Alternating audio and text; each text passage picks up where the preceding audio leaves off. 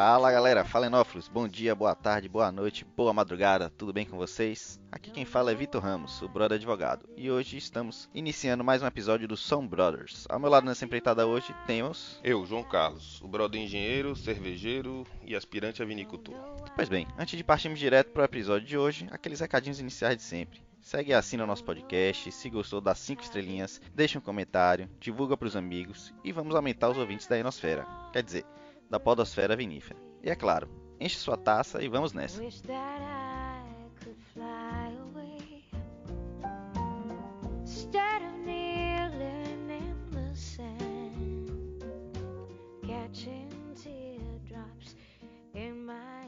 Então, João, hoje a gente tem um tema aí que os, os, iniciantes do mundo do vinho devem ter muita curiosidade de saber. Reserva, reservado, gran reserva, especial, colheita especial, enfim, um monte de nome aí, mas a gente vai focar no reservado, reserva e gran reserva. O que é isso? Qual é o melhor? Se tem realmente diferença, se tem regra, se não tem, o que é que faz um ser, ser reservado reserva, etc. Você concorda comigo que tem muita gente que vai ter curiosidade nisso? Acredito que sim, viu? porque isso já é um, uma dúvida recorrente que os amigos fazem, né? Os amigos que estão querendo se iniciar no mundo do vinho perguntando o que é, que é melhor, qual é melhor, o que é que significa e por aí vai. Pois é, então para não perder muito tempo, vamos lá. Primeiro a gente vai explicar o que é reserva e gran reserva. Reserva normalmente é um vinho que as, as vinícolas usam essa expressão. É, tenha ou não regras, né, normas legais definindo isso, elas usam para indicar um vinho que foi um pouco melhor trabalhado, foi trabalhado com um cuidado maior, né, para valorizar certas características do vinho, tudo mais. É muito comum que ela indique uma passagem em barrica também. Mas é bom levantar aqui, João, que países aqui da América do Sul, né, conhecido Novo Mundo e até Estados Unidos, não tem regras muito definidas não sobre o que é um vinho reserva. O Brasil a gente vai até fazer uma ressalva mais adiante, mas em geral é, é, é livre, digamos assim, a utilização é, dessa expressão. Alguns, inclusive, aqui pelo, pelo Novo Mundo, pela América do Sul, indicam isso para o tipo de colheita e não pelo tipo de vinificação ou de amadurecimento do vinho. Mas, em geral, o nome reserva ele vai indicar um vinho superior àquele vinho de entrada que não tem nome nenhum, digamos assim, de determinada vinícola. Então, você pegar, por exemplo, a chilena lá, Tarapacá, você tem o vinho Tarapacá, você tem um reserva Tarapacá, você tem um gran reserva Tarapacá, você tem um reserva Gran Tarapacá. Então você vê que há um jogo aí de. Como não tem regras muito definidas, há um jogo aí de, de, de utilização dessa expressão, né? É marketing, é... né? Acho que acredito que, já que não existem regras, eles trabalham na parte de comunicação mesmo, de forma a conseguir é, atingir o consumidor da forma que eles querem classificar o vinho deles, né? Então, eu quero que o consumidor ache que é um vinho superior, então eu vou contratar meus profissionais aqui de comunicação e marketing para que eles dêem um nome que eu consiga atingir esse objetivo. Exatamente. E de onde é que veio isso? É, a gente considera que isso veio dos países em que isso é definido na legislação. Você pegar a Espanha, por exemplo, um, um vinho para ter o nome de reserva, primeiro que antes do reserva na Espanha ainda vem um chamado de criança, né? Mas falando do reserva especificamente, ele significa que esse vinho, se for tinto, vai ter um amadurecimento de 3 anos, sendo que no mínimo um ano desse amadurecimento, desse envelhecimento, vai ter que ser em barrica de carvalho. Ou seja, se você pegar um vinho espanhol e lá tiver escrito o vinho tal, né, qualquer que seja, reserva, você vai saber que pelo menos ele amadureceu por 3 anos, pelo menos, e que pelo menos um foi em barrica de carvalho. Os outros dois pode ter sido até na própria garrafa, mas ele vai ter essa característica. Se for é, pra lá na Itália, por exemplo, né, Vitor, já muda um pouco isso. Então, se você vê o Chianti Clássico Reserva, ele deve amadurecer por dois anos, sendo que no mínimo três meses precisam ser em garrafa. Né? E o Barolo Reserva deve amadurecer 62 meses, sendo que no mínimo 18 meses deve ser em barrica de carvalho. Ou seja, disso a gente consegue tirar né, que está vinculado à denominação de origem, né? As regras das denominações de origem. Você vê que na própria Itália você tem que antes de uma região, que é uma determinação, denominação de origem, que tem regras diferentes do Barolo, que está em outra denominação de origem, né? Acredito que nos outros países também isso se aplique, né, Vitor? Exatamente, vai ter essa, essa variação, até porque a denominação de origem, é, as regras né, que geram a denominação de origem, são as, as que mais vão definir exigências para determinado vinho poder ser denominado daquela região específica, poder ser um reserva, um gran reserva, etc. Então o que você falou faz todo sentido. É, e você tem países, por exemplo, que usam isso e não tem muito, muita regra, mesmo tendo diversas denominações de origem, a legislação não trata muito disso. Exemplo, França e Portugal aí para ficar em países bem conhecidos. Portugal usa reserva, usa colheita selecionada, reserva especial, vinho superior, é, e isso tudo para determinar normalmente linha, as linhas de vinhos que uma determinada vinícola tem. Então ela tem um vinho de entrada, o outro vai ser reserva, o outro reserva especial, o outro gran reserva. Mas isso a gente vai falar um pouquinho mais adiante, não necessariamente vai significar qualidade do vinho. É, e gran reservas, só para a gente complementar, também é, é, funciona basicamente como reserva. A diferença principal é que para ser um gran reserva, em todos os casos, pelo menos os que a gente pesquisou, eu diria que 99% dos casos, são, serão regras um pouco mais rígidas de envelhecimento. Então vai exigir mais tempo de barrica, vai exigir mais tempo de, de descanso em garrafa, vai demorar mais para chegar ao mercado, por isso um, uma grande reserva deste vinho, né? É, então, eu acho que a gente chega, voltamos àquela mesma conclusão, né? De que as regras são definidas pela denominação de origem que quer entregar ao consumidor um produto com certo padrão de qualidade, né? Então tem uma relação nesses países onde existem as regras tem uma relação com a qualidade, pelo menos é o que eles buscam, né, quando eles definem esse tipo de regra, mas obviamente a gente sabe que a qualidade no final das contas ela está mais vinculada ao produtor, ao, a, a matéria-prima, né, a uva e todo esse processo de vinificação da vinícola, né? Mas acredito que é um, um objetivo da DO conseguir é, dar um certo padrão para o consumidor, para ele ter esse entendimento. Como você falou da Espanha, por exemplo. Se você for comprar lá um reserva, você sabe que aquele vinho foi colhido há pelo menos três anos. Inclusive, se você pegar, por exemplo, estamos em 2020 e pegar um 2019 reserva espanhol, tá errado, né? Não, não, não, pode existir um negócio desse, né? Exatamente. Pode ajudar até você descobrir uma falsificação, porque vai estar fora da regra, né? Exatamente, é isso aí. Mas enfim, Vitor, e o tal reservado? O que é que, que é isso? É uma armadilha de marketing também? Como é que é, funciona? Eu vou, eu vou começar pela minha opinião. Eu não diria que é uma armadilha, não, mas é, é uma jogada de marketing. Por quê? Isso aí é, é, O reservado é um vinho que é muito encontrado no Chile, por exemplo. Né? Tem outros países da América do Sul, mas eles. Acho que. Eu não vou dizer que eles nasceram, mas eles são muito característicos do Chile em sua exportação para o Brasil, principalmente. Em geral, reservados são vinhos simples né? São simples, frutados, aquele vinho que você, você bebe sem compromisso, você paga pouco e é um vinho que ele não vai ter nada assim de expressão de terroir, nenhuma preocupação de complexidade, de criar aromas, a não ser aqueles bem primários ali, mais da fruta mesmo, que não vai ter nem como tirar, digamos assim.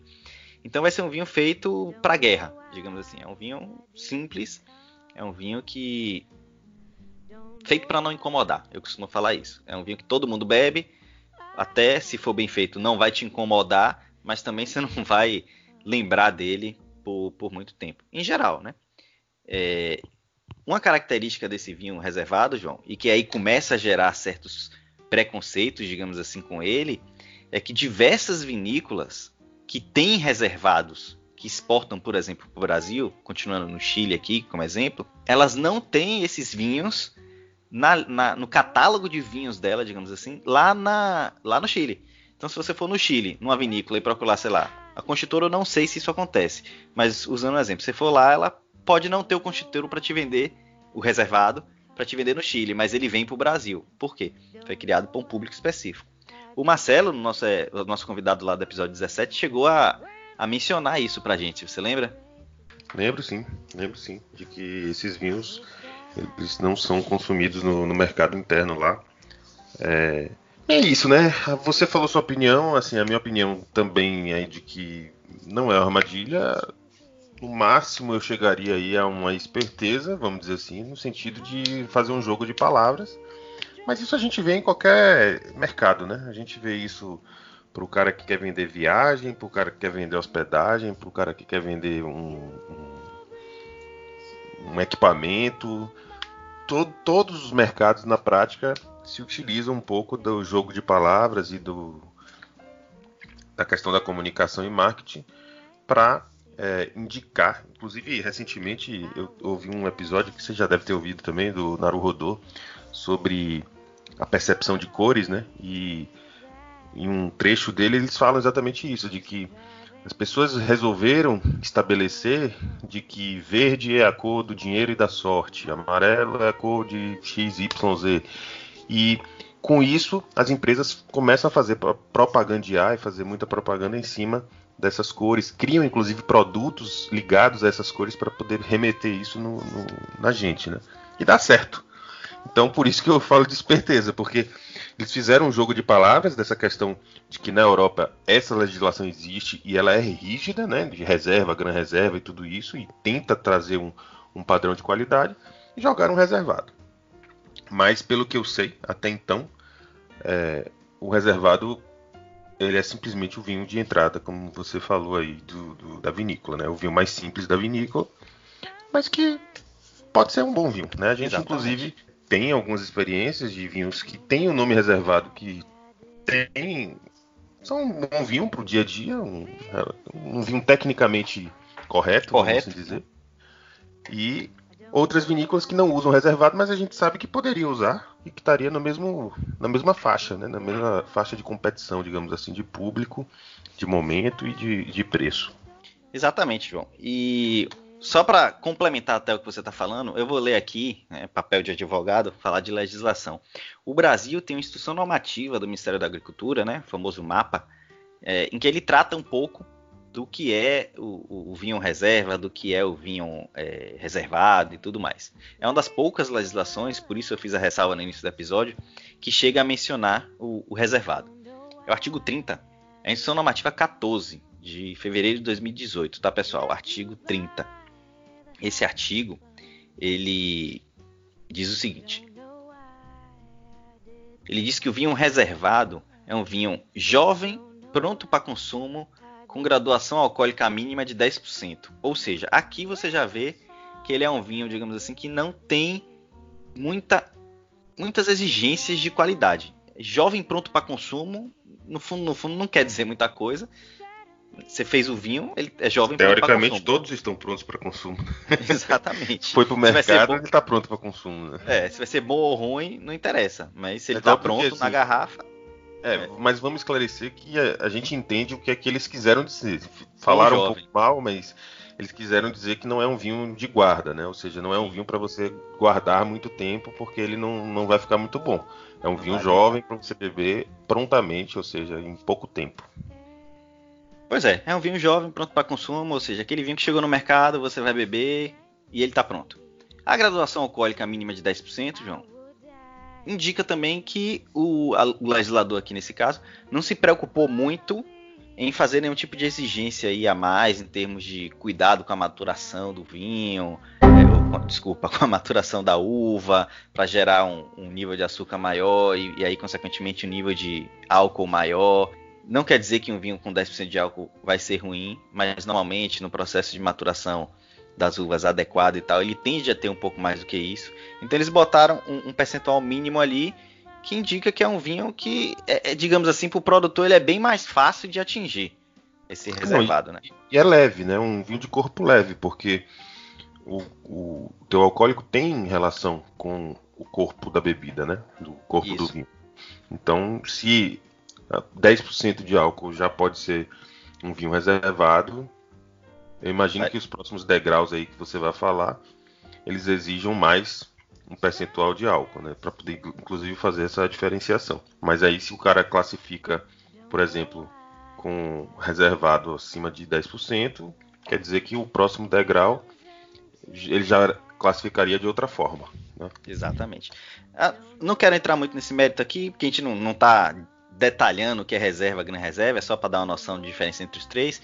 Mas a legislação, ela, quando fala de reserva, ela já diz que a graduação alcoólica mínima, como você mesmo comentou aí de, de sua expectativa é de 11%, não de 10%, e exige um período mínimo de envelhecimento já de 12 meses. Não exige madeira, que essa legislação faculta a madeira, né? ou seja, possibilita que use, mas não exige.